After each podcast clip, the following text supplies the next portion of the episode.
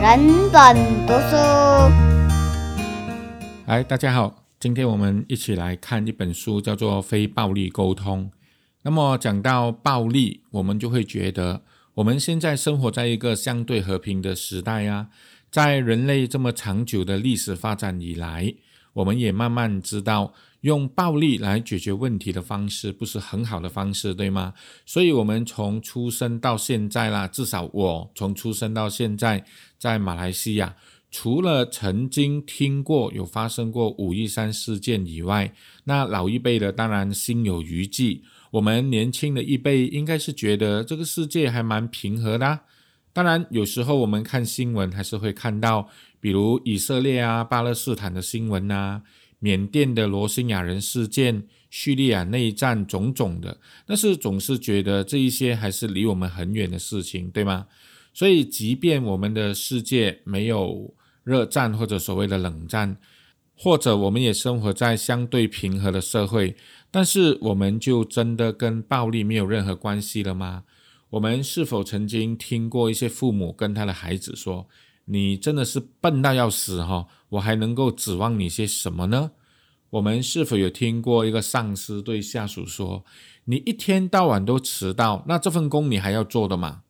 我真的不知道当初为什么会嫁给你。你看某某人，她的老公极体贴，那你像你这样粗枝大叶，哦，比如说我们有没有听过？你知道你这种做工态度害死我们整个公司的人吗？我看你不如坐电梯到顶楼直接跳下去就算了哦。所以在生活或者工作当中，语言的暴力，比如说指责、嘲笑、否定、说教、贴标签，其实无所不在，对吗？那相信我们必然曾经被他人的语言所伤害过，我们也必然曾经因为自己不小心的说话而伤害过我们身边的人，比如我们的小孩、我们的下属、我们的另一半。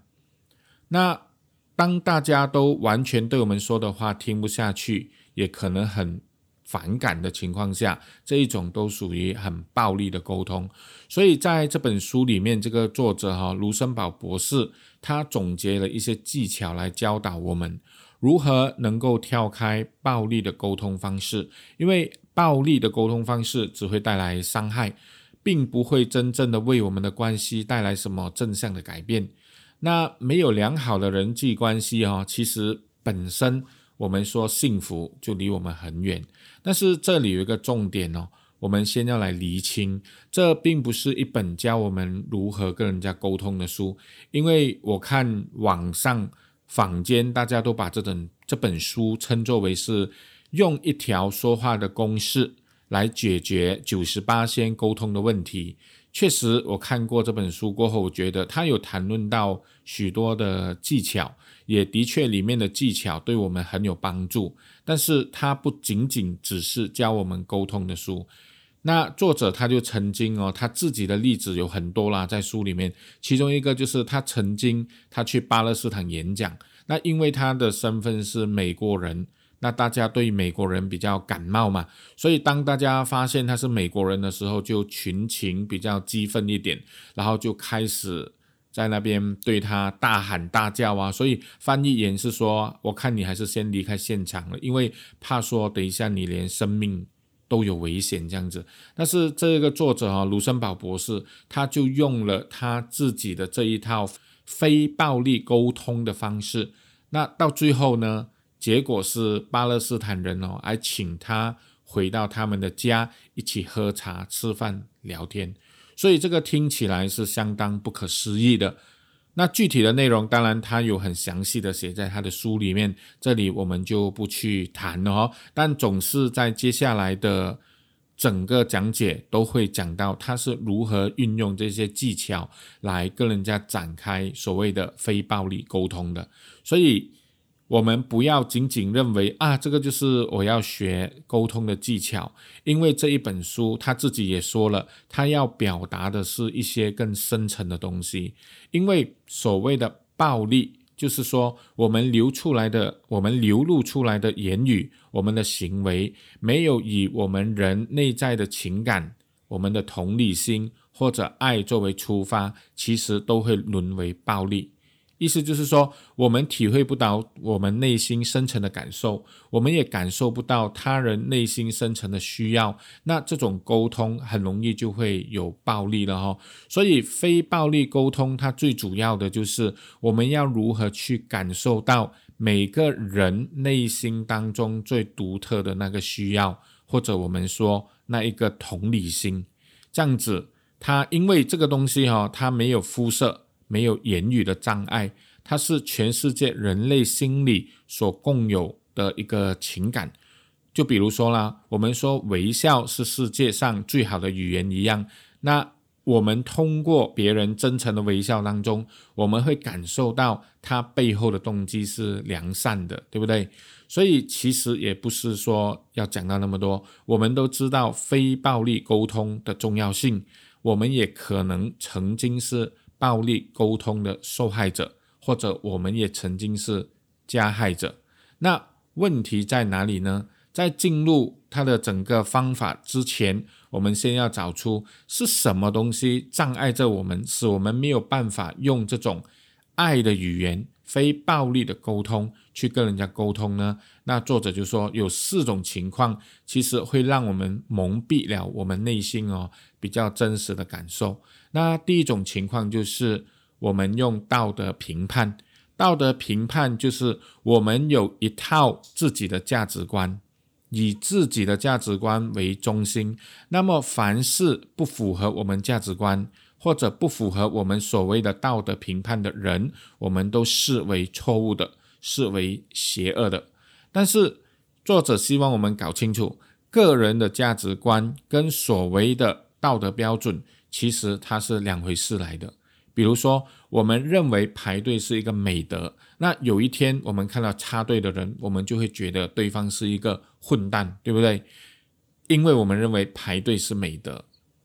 当我们想要独处的时候，我们的孩子一直来跟我们讲话，我们就会觉得这个孩子很烦，因为现在我想要独处。那我想要跟我的另外一半。相处多一点时间，跟他多讲一些话的时候，他刚好在忙，所以他回应我们就很冷漠，我们就会说他对我很冷淡。所以啊，我们对对方所下的判断，其实很多时候都取决于我们当下的价值观，所以自己能够遵守的所谓的道德标准。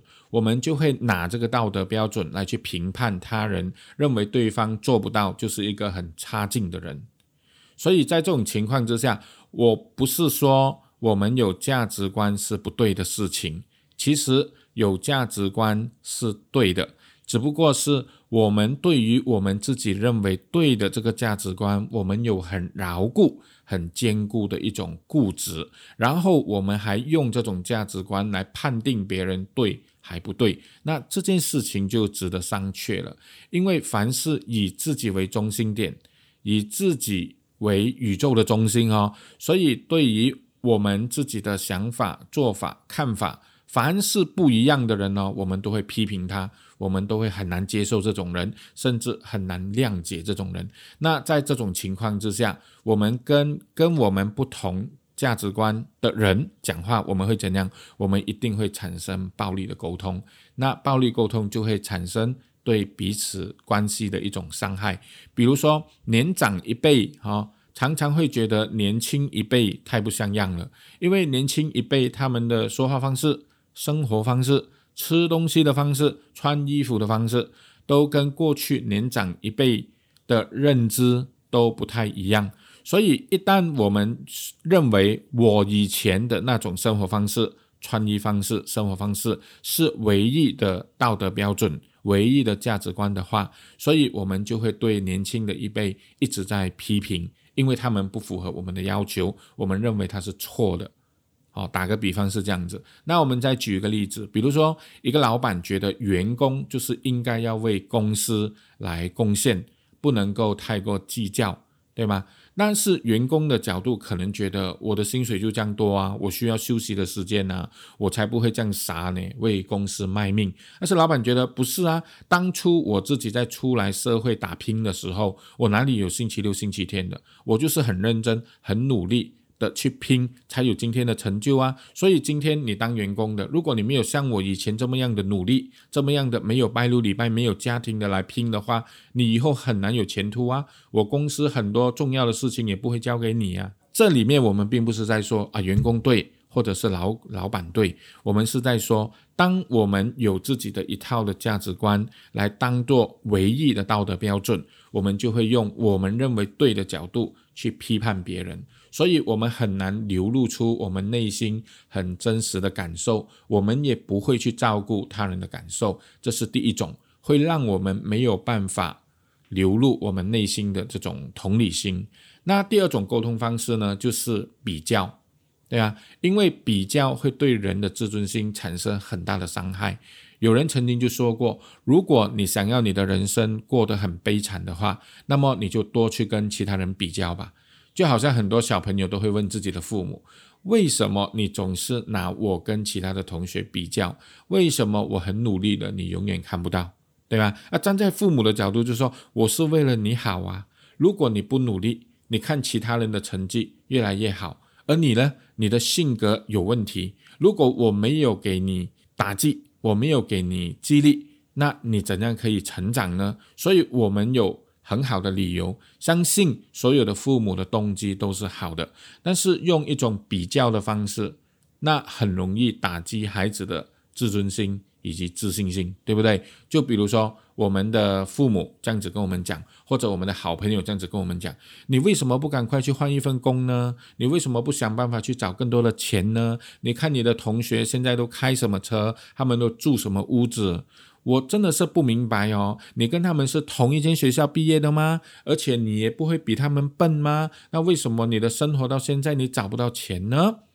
或许我们在讲这样子的一句话的时候，我们没有要伤害他，我们只是很纯粹的善意的去提醒他，给他一个建议。但是我们用比较的说话方式，那伤害就会产生。所以，我们常常拿我们的另一半跟别人的另一半比。你看，人家都很得体，人家煮菜都很好吃，人家很会照顾小孩子，人家在家里都不会看连续剧。而你呢？人家对家公家婆很彬彬有礼，人家持家有道，相夫教子。那到最后，你太太跟你说：“那你干脆去娶她，你干嘛娶我？啊，看我们分一分就好了，我们离婚就好了。”所以。第二种方式就是用比较的方式来沟通，他容易忽略了自己以及他人内心的感受，这样子哈。那第三种沟通方式就是什么呢？回避责任。回避责任是怎么样呢？我们会尽量的避重就轻，去淡化。其实我们有我们应该负的责任。我们很容易说：“哎呀，我不得不啦。”我没有办法啦，这个是上面规定的啦，这个是老板叫我做的啦。这一种开头的讲话就是一种回避责任的表现。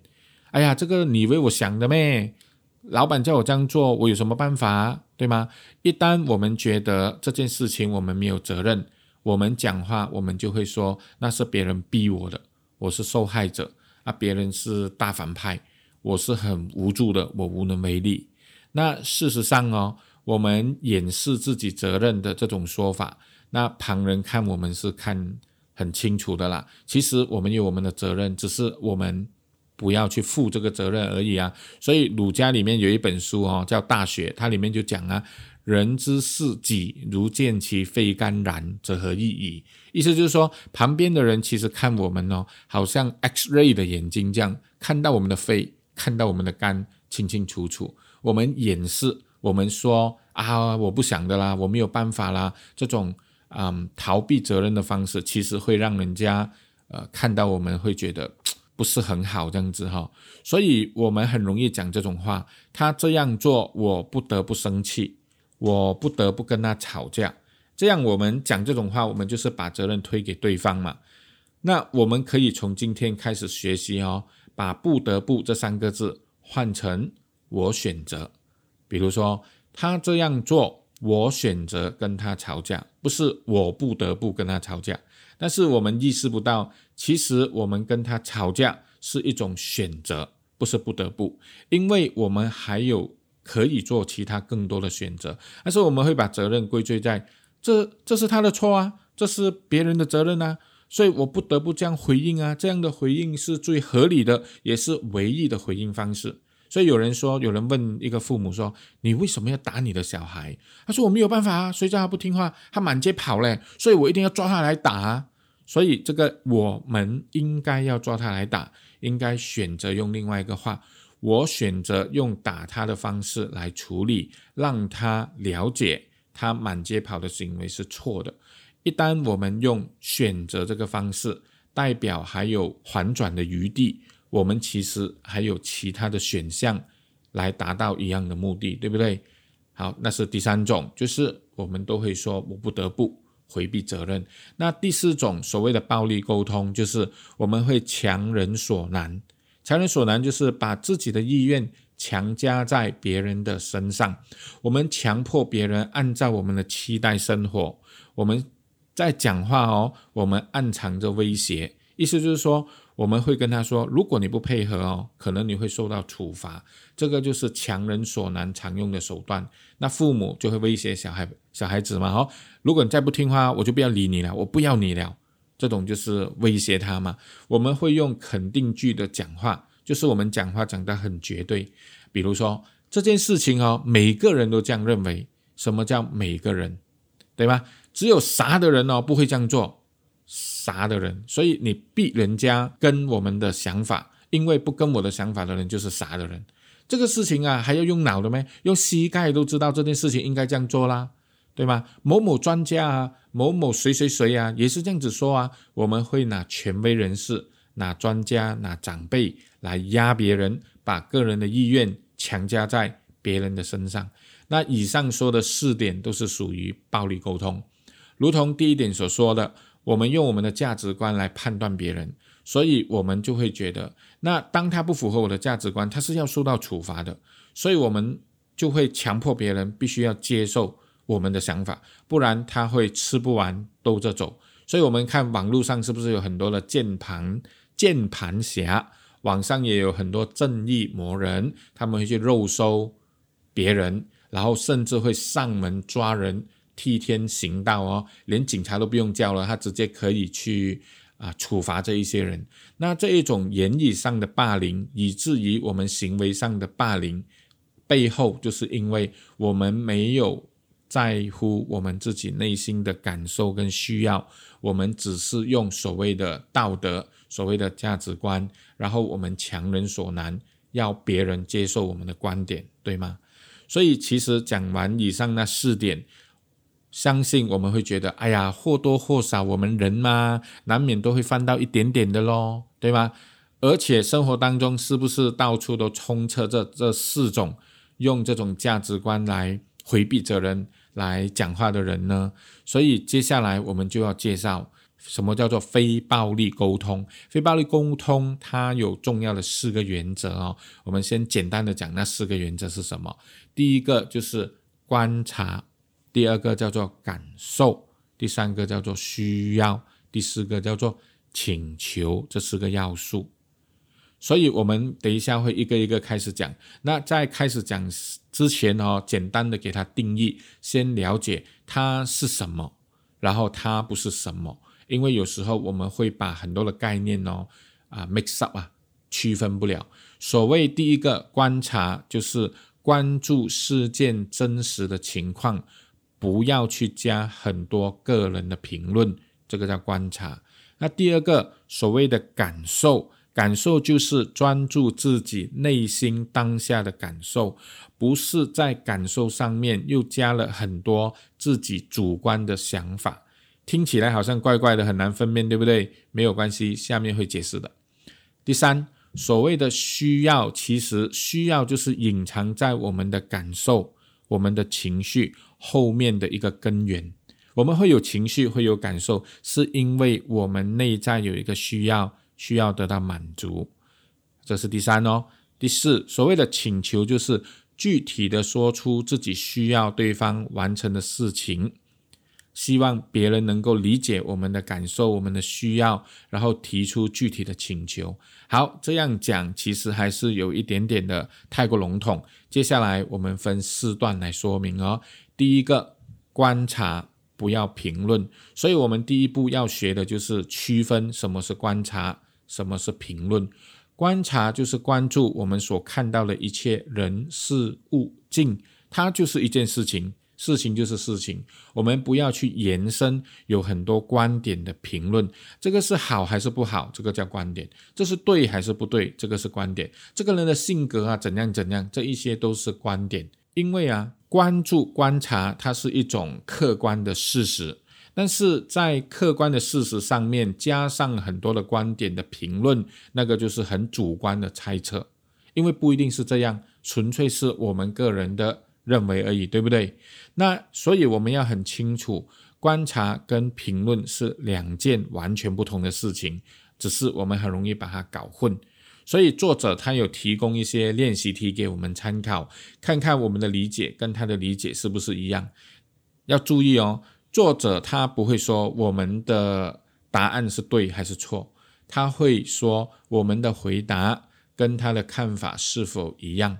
单单是这一点就很值得我们学习了，因为他不会以自己的标准来去衡量，说我们这样答是对，这样答是不对，对吗？好，好，我们接下来看一些 example 哦，我们觉得这个是观察还是评论？第一，哥哥昨天无缘无故对我发脾气。这个是观察还是评论？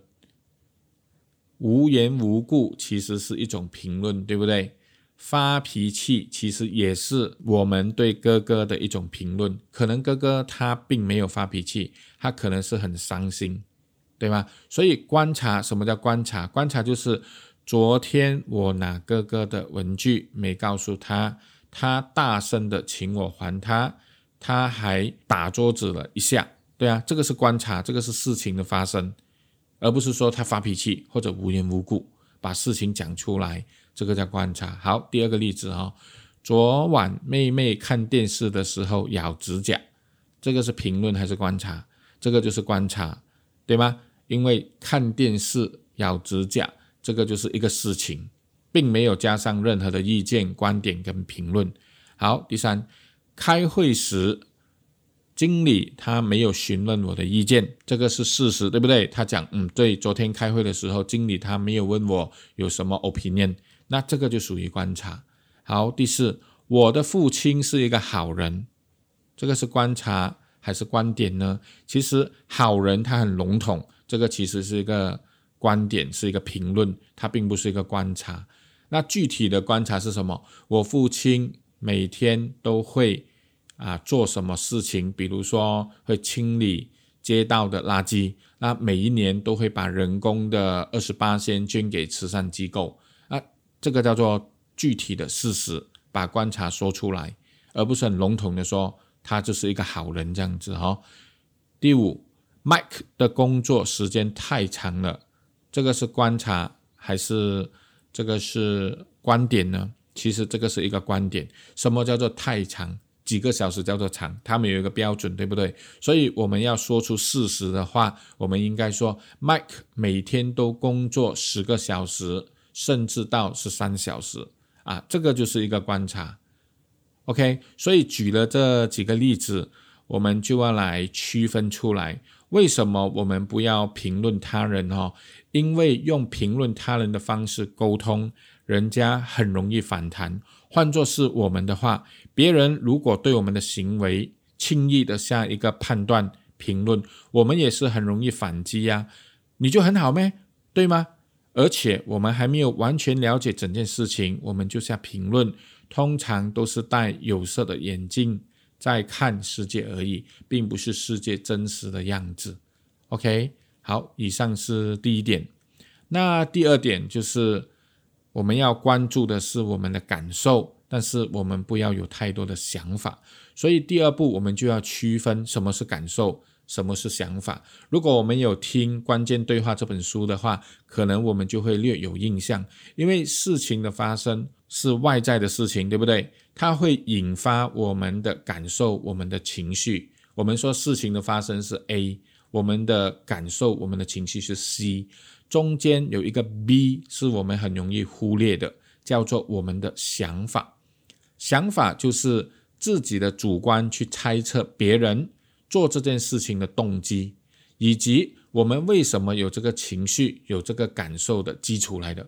所以，我们如何看 A，其实是 B 我们的想法来看这个 A，A 就是事情嘛。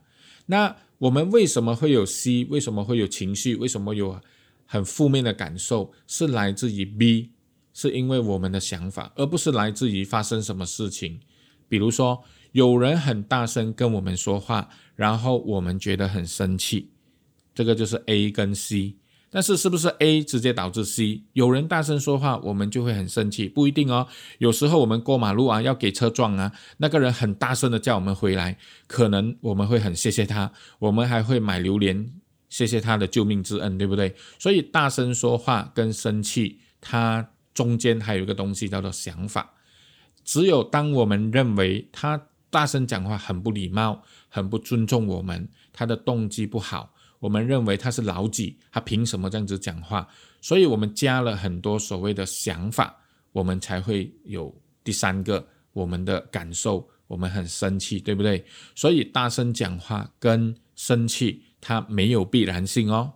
OK，好，所以只有当我们不再用想法来去看整个事情的时候，我们要更专注的去体会当下我们有什么感受。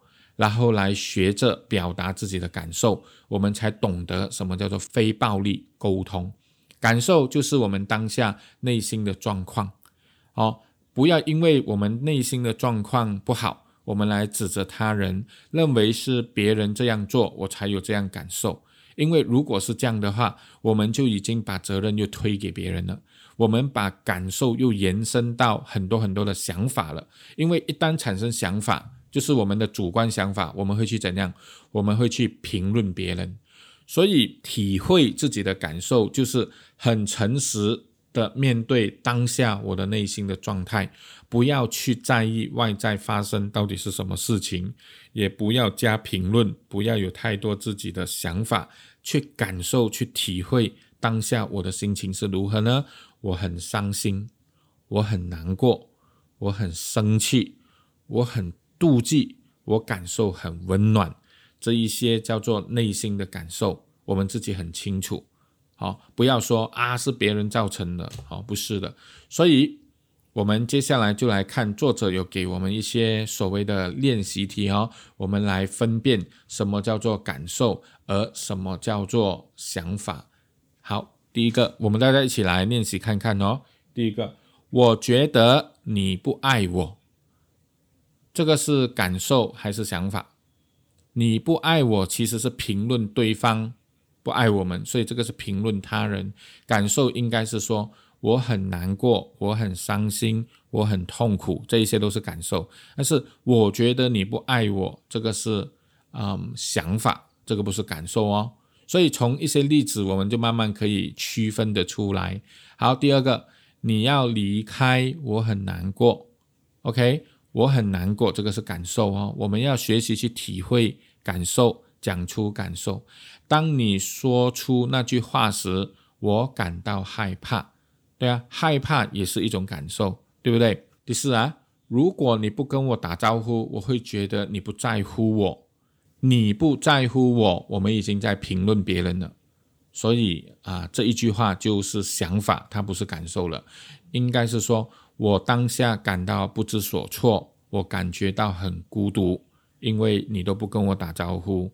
哎，这个就是我们把我们的感受讲出来，对呀。所以讲到这边，我们会觉得这样子很重要咩？感受跟想法好像很靠近呢。这个就是我们要学习的，因为我们常常会忽略到我们内心的感受，然后我们会马上很容易的去用想法去评论别人，把责任推给别人。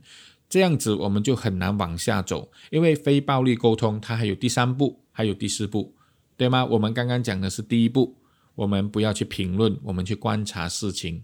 第二步就是我们不要有太多的想法，我们试着体会我们当下的感受。好，接下来比如说，呃，你真的很可恶，这个是想法还是感受呢？这个是。一个想法，因为这个也是一个评论别人，你很可恶。应该说，我听到你说这些话，我的内心感到很烦躁，这个就是感受。我想打你，我想打你，这个是呃想法，因为我看到你，我很生气，我想打你。但是真正的感受是什么？我看到你，我感受到我很生气。所以关键我们就从这边分出来咯。关键是因为我的内在有一种生气的感受。我们不要去关注想法，我很想打他，我很想对他做些什么，啊，这个就变成想法了，对吗？是不是开始比较清楚了？还是还是很 blur 这样哦？来，接下来我们来举哦。我觉得我被人误解了。那被人误解是感受还是想法？被人误解其实是一种想法。我们认为别人不了解我们，对不对？我们希望，我们要求别人应该要了解我们。其实说出感受的方式应该是说，我感到灰心，感到无力感，感到提不起劲。我们讲出我们的感受，我们去体会我们的感受是很重要的。OK，嗯，当然还有更多的例子哈，这一些在书上有，但是我觉得举了这么多，应该我们已经开始能够去分辨了。那了解了感受跟想法的区别过后，我们要学习放下想法。因为想法是主观的猜测，是评论他人的动机如何。那接下来再深入一点哦，我们已经很能够去感受到我们当下的心情跟情绪，它意味着什么？就是第三点，我们要去找到需要，因为所有感受的背后，它都来自于需要。只有当需要被满足的时候，我们的感受就会很好。那只有当这个需要被忽略的时候，我们就会有负面的感受。那这里所讲的需要哦，是每个人类内心当中都存有共同的需要的那一个需要哦。所以，我们需要被人信任，我们需要被肯定，我们需要别被需要的感觉，我们需要得到满足。这一些种种比较 positive 的这一些字眼。我们都是内心当中每个人都需要的。那我们讲的需要不是欲望啊、虚荣心啊，我希望骄傲啊、看不起人那种欲望的需要哦。所以从这边我们要去理解，所有的感受背后其实都隐藏着一个我们需要一个很正向、很正能量的需要在背后。我们有没有试过指责别人呢？我我来举一个例子，我们有没有试过骂人？我们我个人认为，我们难免会骂人，对不对？我们会去指责，我们会批评、评论。但是我们来反过来观察哦，我们的指责、批评、评论，其实内在我们有含藏着期待，我们期待对方满足我们一些需要，但是别人并没有的时候，我们就会很容易把它转化为负面情感。指责他人、批评他人、评论他人，对吗？所以反过来说，当别人他也用这种方式来表达的时候，他指责我们、他批评我们的时候，我们不一定要马上发脾气，我们要去想他当下的感受为什么是负面的。实际上，他间接的表达了他的内心有需要被满足的这个需要。就是这样子咯。所以与其说指责他人，当然直接说出我们的需要，说出我们的感受，别人会马上理解，会马上更积极的去响应、回应我们当下的需要。因为啊，我们人听到不合自己意思的话，比如说对方指责我们，或者他讲的观点跟我们不同的时候，我们人通常有四个反应。那前面两个反应就是比较。啊，流于表面呢，比较肤浅的反应啊。第一种就是觉得对咯，就是我的错咯。所以有人指责我们的时候，我们可能会很自责，觉得我很内疚，我很惭愧，甚至我很厌恶我自己。这个就是自我产生对自我的评论，用想法来觉得自己是非常不好的一个人，这是第一种反应，对啊。那第二种反应呢，就是我们直接会反击对方。会驳斥对方，你有什么权利这样讲？我一直都是做的 OK 的。其实真正有问题的才是你，你才是自私。在争吵的时候，我们通常都会因为观点的不同而很生气的在互相指责，对吗？所以这一种第二种的反应方式就是，就算我有错，都是你害的，就算我今天有做不对，都是因为你做先的。所以评论别人，觉得别人的一切是不可理喻的。那第三种啊，第三种是就是非暴力沟通的开始哦，就是我们了解我们的感受跟需要。当一个不合我们耳朵听，我们听了会不高兴的话语进来的时候，我们去了解当下的感受。我是有点伤心，我是有点难过，我是有点生气。那从感受去找到这个感受背后的需要到底是什么？原来我希望被信任，我希望被人接受，但是他讲这些话。我的这个需要没有得到满足，我没有被信任的感觉，我也没有被人接纳的感觉，所以这个就是作者讲到第三点，就是我们要从感受里面去找到需要。那第四种当然就是除了顾自己以外，他还能够顾到别人呢，就是我们听别人讲话，我们用心去体会他当下的感受以及他当下的需要。不要看他外面到底在讲什么，因为他可能用错误的表达方式，他可能在指责，他可能在骂，他可能在发脾气，他可能很不可理喻。但是他所有的这一些动作的背后，都有隐藏着他的感受，还有他的需要，对吧？我们可以这样想：他现在很伤心，因为他需要被体贴，他需要被支持，但是似乎他没有感受到。我们的体贴，或者似乎我并没有很体贴他，去支持他，去了解他的需要。所以啊，所以当我们懂得感受来自于自己需要的时候，我们就不会去指责他人。我们要承认，我们当下的感受其实是来自于自己自己的需要。所以我们要很刻意的问自己哦，我到底有什么需要没有被满足，而产生了现在的感受？比如说，有一个人说。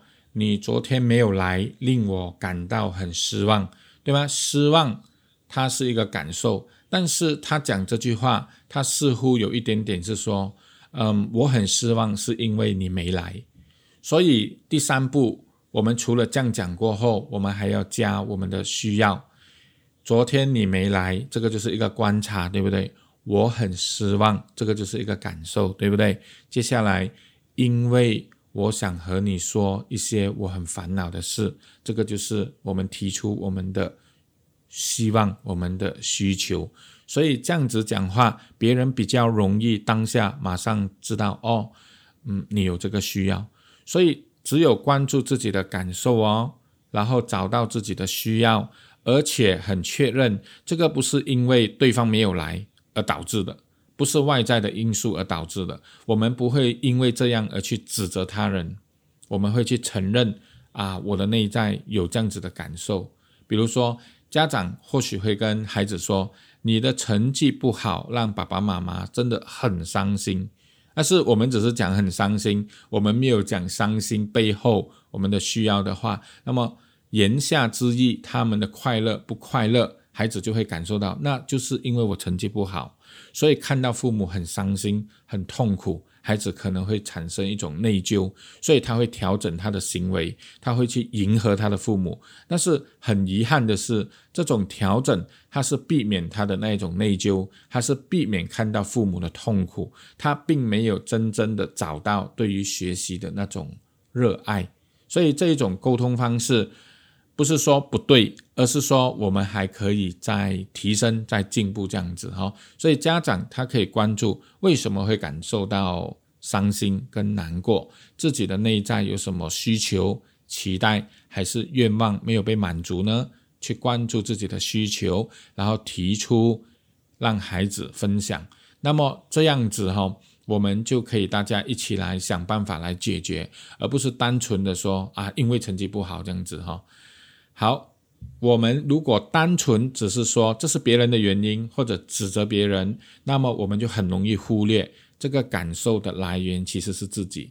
所以作者哈，他提出一个呃做法，很具体的做法，我们可以这样呢：我们提出我们的感受过后，我们后面可以加，因为我希望，因为我想要，因为我期待，就把我们的需要讲出来。同样的。同样的，我们每次都关注自己的感受的话，我们就会找到自己的感受是来自于哪里，我们就有助于我们释放我们的压力。别人哦，他跟我们讲话，其实他也有他背后的感受跟需求的，但是他不会表达，所以我们要从他的外在去理解他的感受，去找到他背后的需求。比如说啊，他说你从来哦都不好好听我说话，其实他背后有什么感受？他有什么需求？他希望我们多倾听他，对不对？或者说，他对我们说：“你每天都看手机啊，我看你爱手机还多过爱我。”那这一句话是指责，对不对？但是背后隐藏着他的感受，他的希望，他希望我们多关注他，多陪他讲话，而不是常看手机。所以，我们一旦我们对于别人的指责、批评、评论，我们分析。我们找到他的需要，他的感受，然后我们不要去反驳他，不要去反抗他，反而直接的回应他的需要的话，那么对两个人的关系就会是很好的一个方式，对吗？那我们不会沟通，我们就只会用批评别人来表达自己的需求，对不对？那通常得到的反击就是负面的，比如说，你与其骂一个人是懒惰虫，不如直接提出啊，我们每天都做好自己的事情好吗？我们每天都完成自己的任务好吗？好过你说你是一个懒惰虫，因为这是一个评论呐，那别人很难去接受啊，对不对？我们不能说你可不可以不要这样笨呢？我们可以说，哎，这个事情你可以多做几次，多做几次，你就会比较清楚、比较熟。所以作者给我们他长期以来，因为他是心理辅导的博士啊，很多的心理医生都是要靠他的演讲以及他的演习来向他学习的，所以他累积了这么多年的经验哦。他说，一旦只要人们开始。谈论自己内在的感受跟需要，而不用指责的对方来讲话的话，其实哈会很快的有办法来找到一个能够满足双方需要的东西。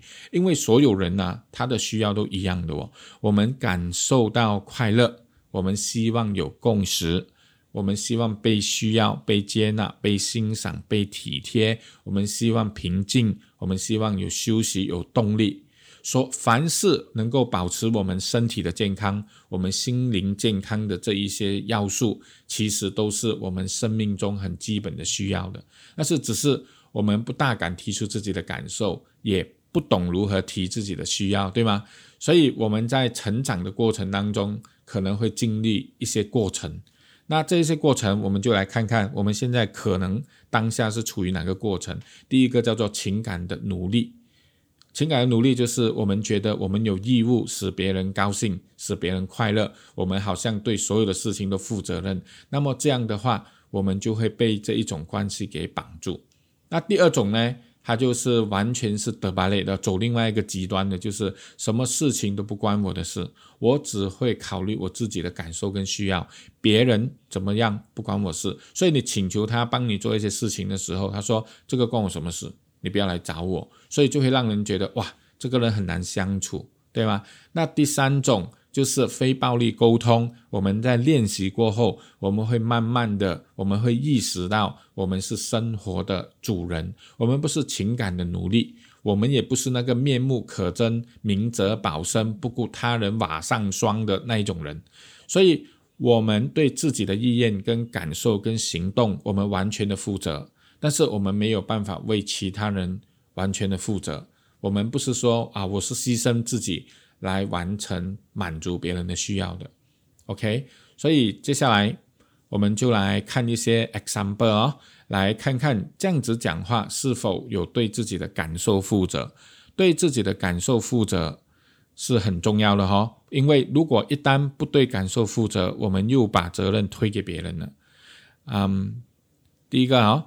你把公司的机密文件放在了会议室，太令我失望了。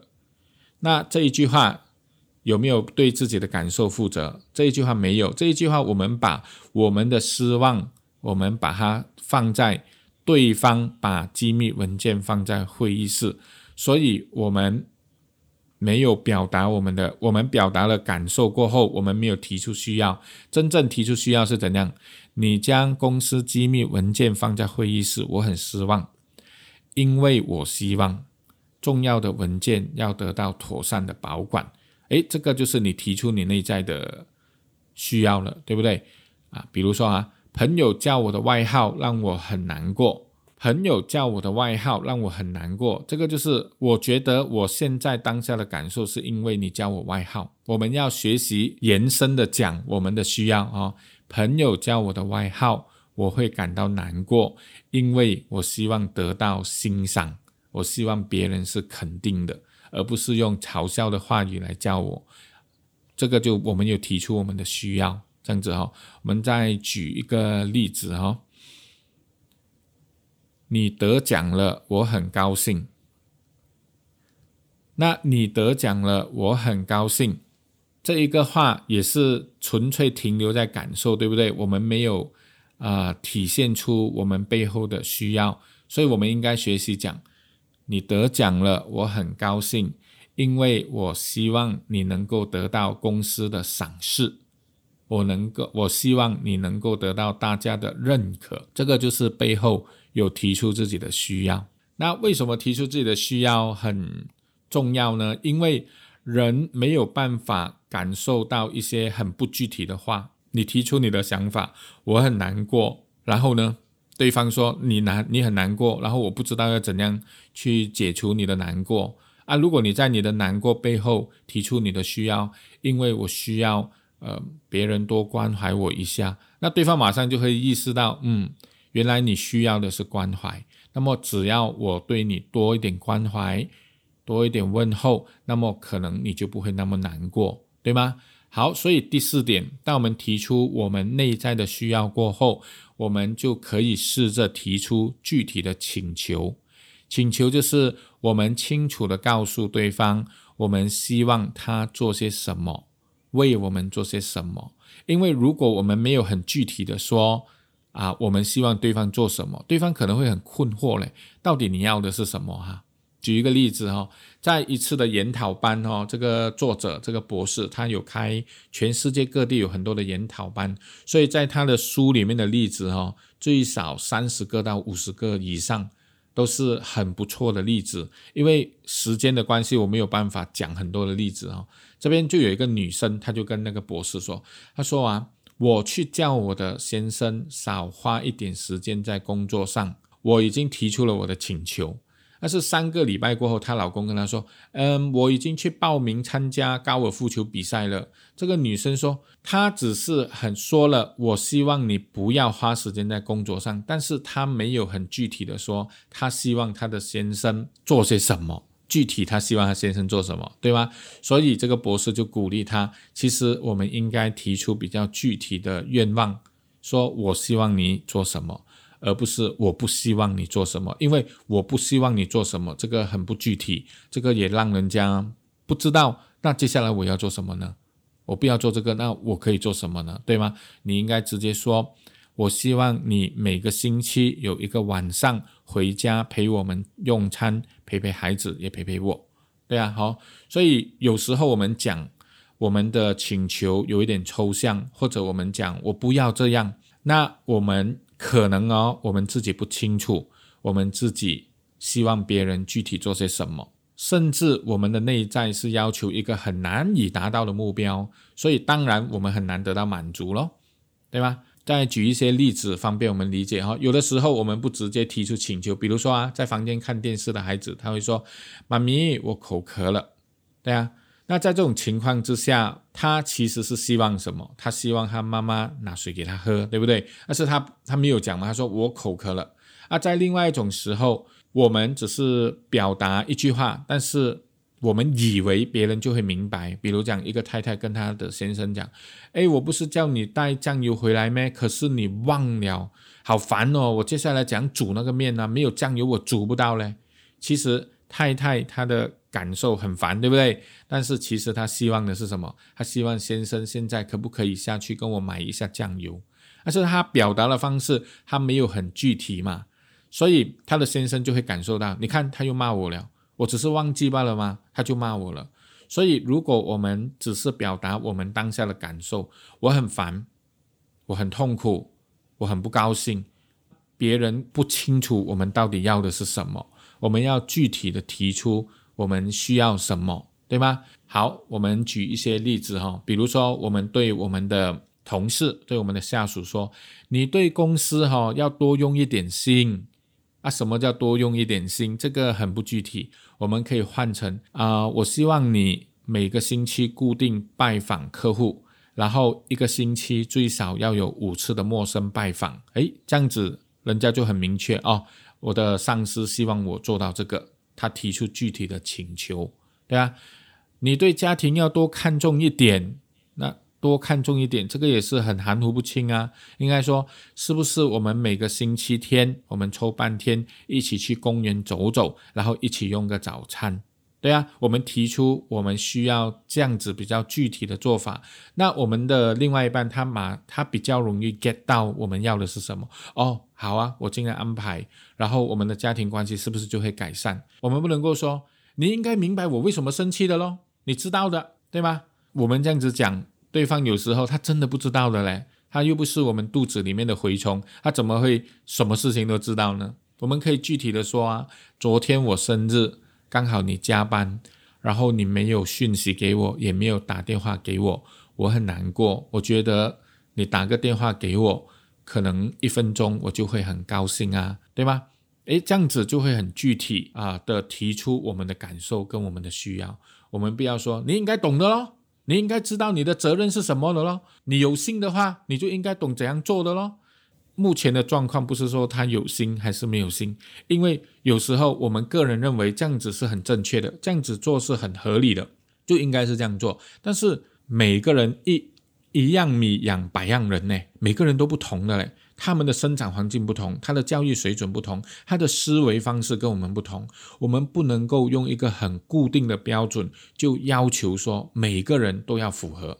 而且啊，我们自己的标准呢，我们自己都拿不定。有时候我们会因为对象不同、时间不同，自己在随意更改我们的标准，然后我们还用这个随意更改的标准去要求别人、批评别人，那么彼此很难有良性的沟通，对不对？所以。请求就是我们要很明确的讲出来，过后请求过后，我们还要做一件事情哦，我们要请他反馈，反馈就是他听了我们的请求过后，他有什么想法。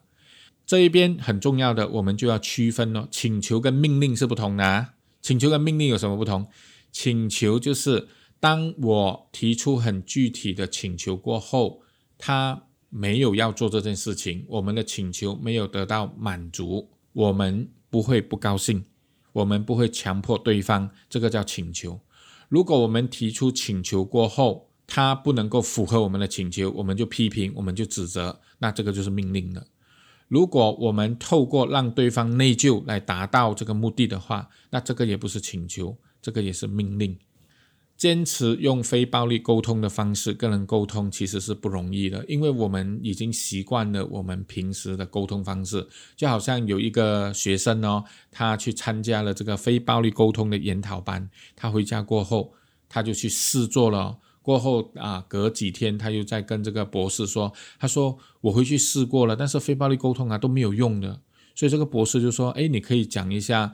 嗯，怎么样的没有用吗？他说，我就回家咯，我就把我练习的时候一样，我去表达我的感受跟需要哦，我也没有责备我的孩子哦，我就是很心平气和跟他讲，当我看到你没有做你答应要做的家务时，我十分失，我十分失望，对吧？他讲出一个观察，没有做家务，然后他讲出他的感受，我很失望。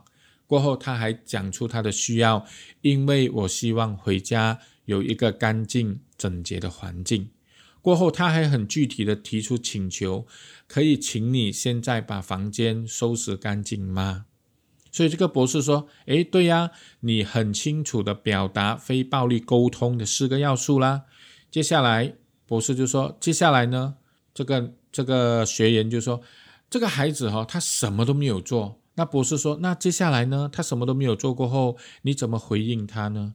我就说：“像你这种这么懒惰又不负责任的人呐，你以后是不会有前途的。”好，我们来注意看他最后的回应，他把请求跟命令混为一谈了。他以为他在请求，其实他要他的孩子收拾房间是一个命令。当这个请求没有得到他要的回应的时候，他就会指责，他就会彪骂，对吗？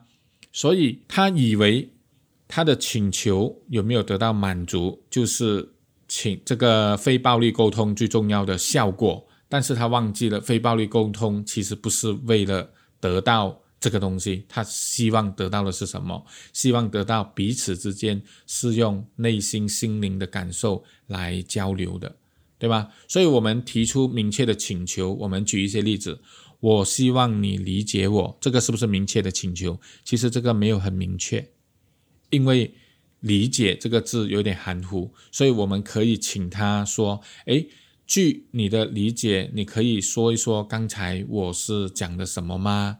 你可以重点讲一下吗？”啊，这样子的请求就比较具体一点，对吧？那第二个，比如说，请你告诉我，我刚才做的事情里面。哪一件事情你是最满意的啊？这个就比较明确，对吗？啊，第三，我希望你更加的自信，那这个请求就不是很明确。我们可以很明确的说，你应该去 subscribe 人本读书，因为这样有助于你的自信心。诶，这个这个就比较明确，对吗？啊，我们说，嗯，请你不要再喝酒。那这样子的提出看起来是很明确，但是有时候我们可以再具体一点。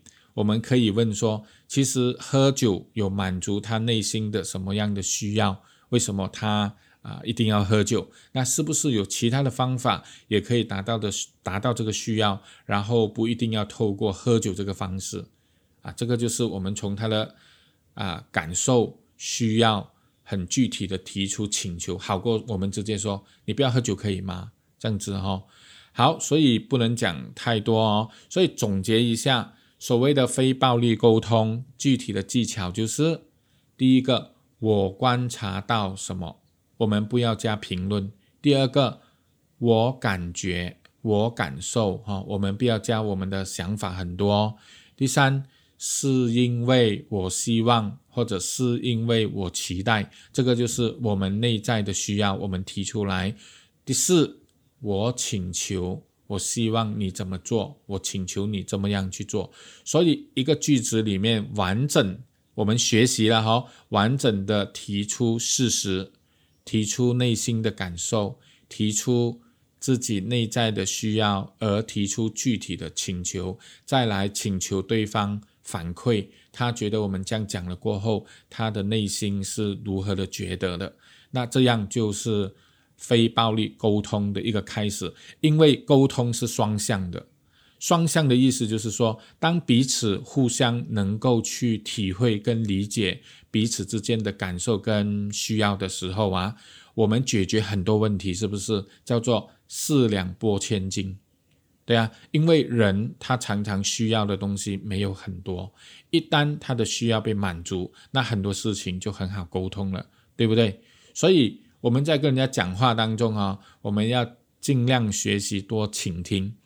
倾听的意思就是真正的去体会跟感受他当下他的感受，他的需要是什么，而不要急着的去建议。啊，去比较，哎呦，比起我啊，你这个问题算小了咯。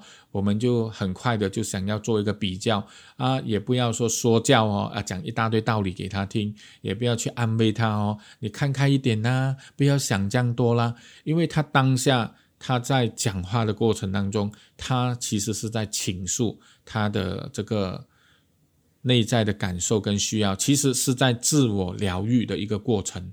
并不是说我们需要一直去否定他，或者很同情他，或者心理医生很喜欢做的就是去询问他：你这个情绪是从什么时候开始？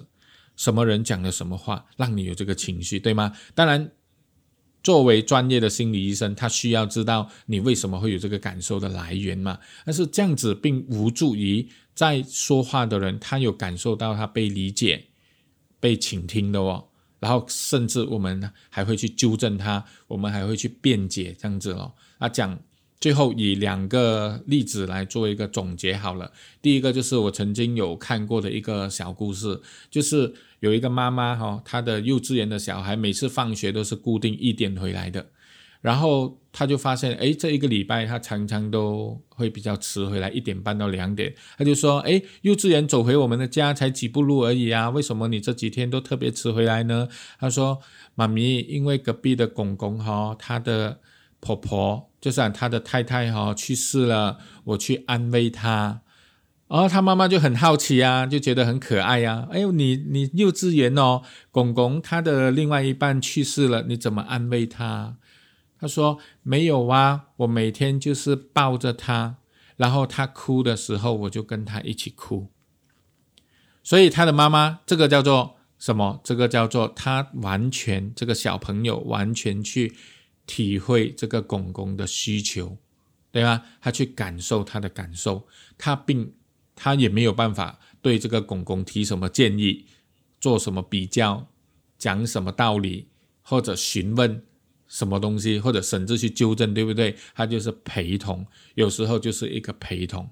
好，接下来我们再讲另外一个例子，就是这个是真实的实例了，就是发生在这个博士的身上。有一次，他受到邀请，他去瑞士的监狱，哈，跟那些囚犯谈话，来开解这些囚犯嘛，因为他就是心理医生呐，然后他也是沟通的高手嘛，然后他就借着这个例子，哈，让我们区分一下，我们常常会用外在的事情。来蒙蔽了我们内在的感受跟需要。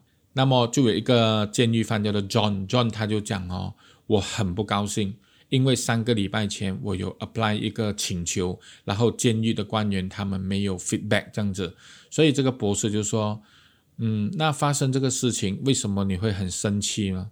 所以 John 他就更生气，他就说：“我刚才都讲了嘛，我生气是因为我三个礼拜前 apply 的一个东西，他都没有给我们一个回复。”那个博士就说：“哎，等一下哦，你说我生气是因为他们怎样怎样怎样？那现在如果我们停下来想一想，你有没有问过自己，为什么你会生气？”那个 John 就觉得很莫名其妙，对不对？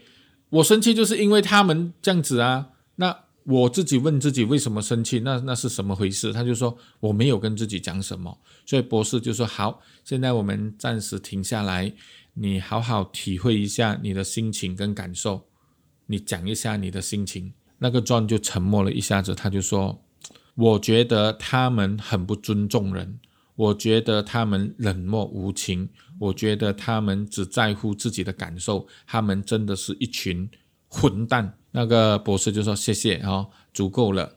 那现在你知道你自己为什么生气吗？是因为你有很多这种想法，对吗？你觉得他们不尊重人，你觉得他们冷漠，你觉得他们在乎自己的利益，所有的生气的感受都是来自于你的想法，对不对？”John 就说：“但是这样想是对呀，有什么不对？”博士就说：“没有，没有，没有，我不是说你这样讲不对。”我也没有说你不应该想他们很冷漠、很无情、很自私，没有。但是这样的想法是让你生气的原因嘛？对不对？那此时此刻，如果我们换一个角度，我们来想，你有什么需要呢？此时此刻，你需要的是什么？不要说你生气。然后 John 哦，他就陷入了很久的沉默，他很认真的思考，他就讲出来，他说：“博士。”其实我需要他们让我去参加那一些培训班，因为如果我没有参加那些培训班，我就算离开这个监狱过后，我怕我还是会再进来坐牢的。所以博士就说：“好，现在你已经提出你的需要了，你当下的心情呢？当下你，你当你提这个需要的时候，你有什么心情？”那个庄就说：“其实我很害怕。”所以博士就引导他，他说：“好啦。”现在的巴雷过来了哈，假设你就是监狱的官员，现在我是那个犯人。如果我看你是冷漠无情，就算我没有指责你，是不是我的眼神呢？我会流露出来，你也是会感受到的。但是如果我跟你讲，我很需要这一些培训，因为如果没有接受这些培训，我担心我迟早会被送进监狱。那这这两种讲法，第一个就是我就是很看你不爽。我就是觉得你很不好。第二个就是我提出我的需要，我真的很想希望你们可以批准。那么这两个方式，你觉得哪个方式更能够得到批准呢？这个时候，John 呢，他就整个头低下来看着地板很久。过后，博士就问他：“哎，兄弟，你在想什么呢？”John 就说：“唉，我讲不出口。”那过了几个小时哦，过了三个小时，John 就跑过来跟博士说：“他说，我想跟你讲一句话，我真的很希望。”两年前我就听到你早上跟我讲的那一些话，因为如果我两年前就听到，我就不会在两年前杀死了我最好的朋友。所以从这边，人认为自己的痛苦是因为别人导致，我们就会用暴力来解决，用暴力的言语，用暴力的行为。我们会认为跟我们不同观点，我们认为那个不好的人是应该活该、该死、受到谴责跟惩罚的。就像这个 John 这样子，他已经犯下了一种很暴力的行为了，对不对？好，其实这本书讲到这边哦，已经一个小时多了。啊，大概只是它内容的三分二吧，可能是二分一多一点点。它里面还有很多的例子啊，很具体的做法啊，没有办法一一的表述，我只能抽最重点的部分跟大家做分享，希望对大家有帮助。谢谢。